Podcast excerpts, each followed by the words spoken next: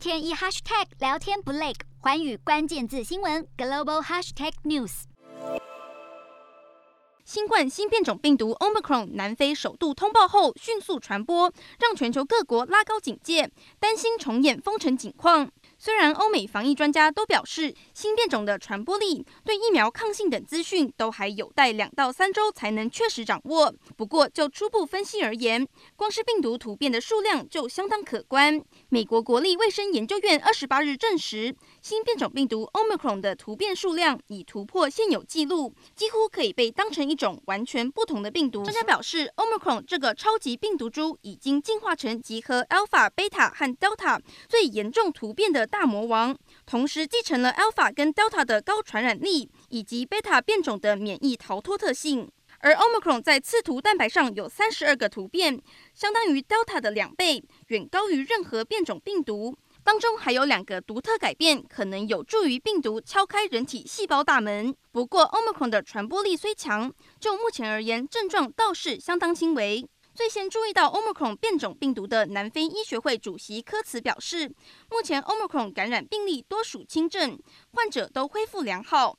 三大症状分别是肌肉酸痛、疲惫和轻微咳嗽，而且确诊者并没有失去味觉、嗅觉。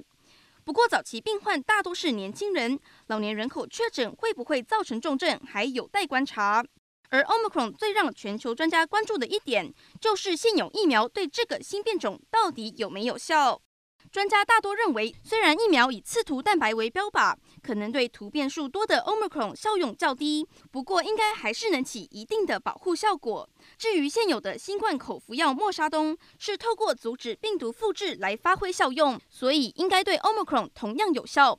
不过这些目前都是推测，还有待更深入的研究。号称大魔王的新型变种病毒株 Omicron 在南非肆虐，目前已有超过一百例，是变种病毒正央。许多国家连带取消往返非洲的班机，祭出旅游限制，但还是来不及防住 Omicron 入侵。像是荷兰，二十六日宣布禁止所有来自非洲南部的班机降落，但禁令宣布前就已经有两架从南非开普敦与约翰尼斯堡起飞的客机抵达阿姆斯特丹。截至台湾时间二十九号下午，英国出现三例 Omicron 个案，德国确诊出三例，丹麦查出两例，奥地利、比利时、捷克各确诊出一例。G7 各国卫生部长将召开紧急线上会议，讨论 Omicron 扩散的事态发展。而在欧洲以外，以色列、加拿大跟香港各发现两个变种病例。澳洲方面，两名病患都从杜哈搭乘卡达航空抵达雪梨，而且都是突破性感染，没有症状。而美国虽然还未传出 Omicron 确诊者，但防疫大将佛奇警告，Omicron 可能已经悄悄传入美国，只是还没被发现。日本近来疫情趋缓，十一月八日起开放商务客、留学生等外籍人士入境。如今 Omicron 来势汹汹，政策大转弯，宣布三十日起全面锁国。禁止外国人入境，除了日本，以色列也宣布将禁止所有外国人入境。摩洛哥也宣布二十九日起禁止国际客运航班入境，为期两周。欧美各国，马尔地夫、沙乌地阿拉伯也陆续宣布禁止非洲南部多国的客运航班入境。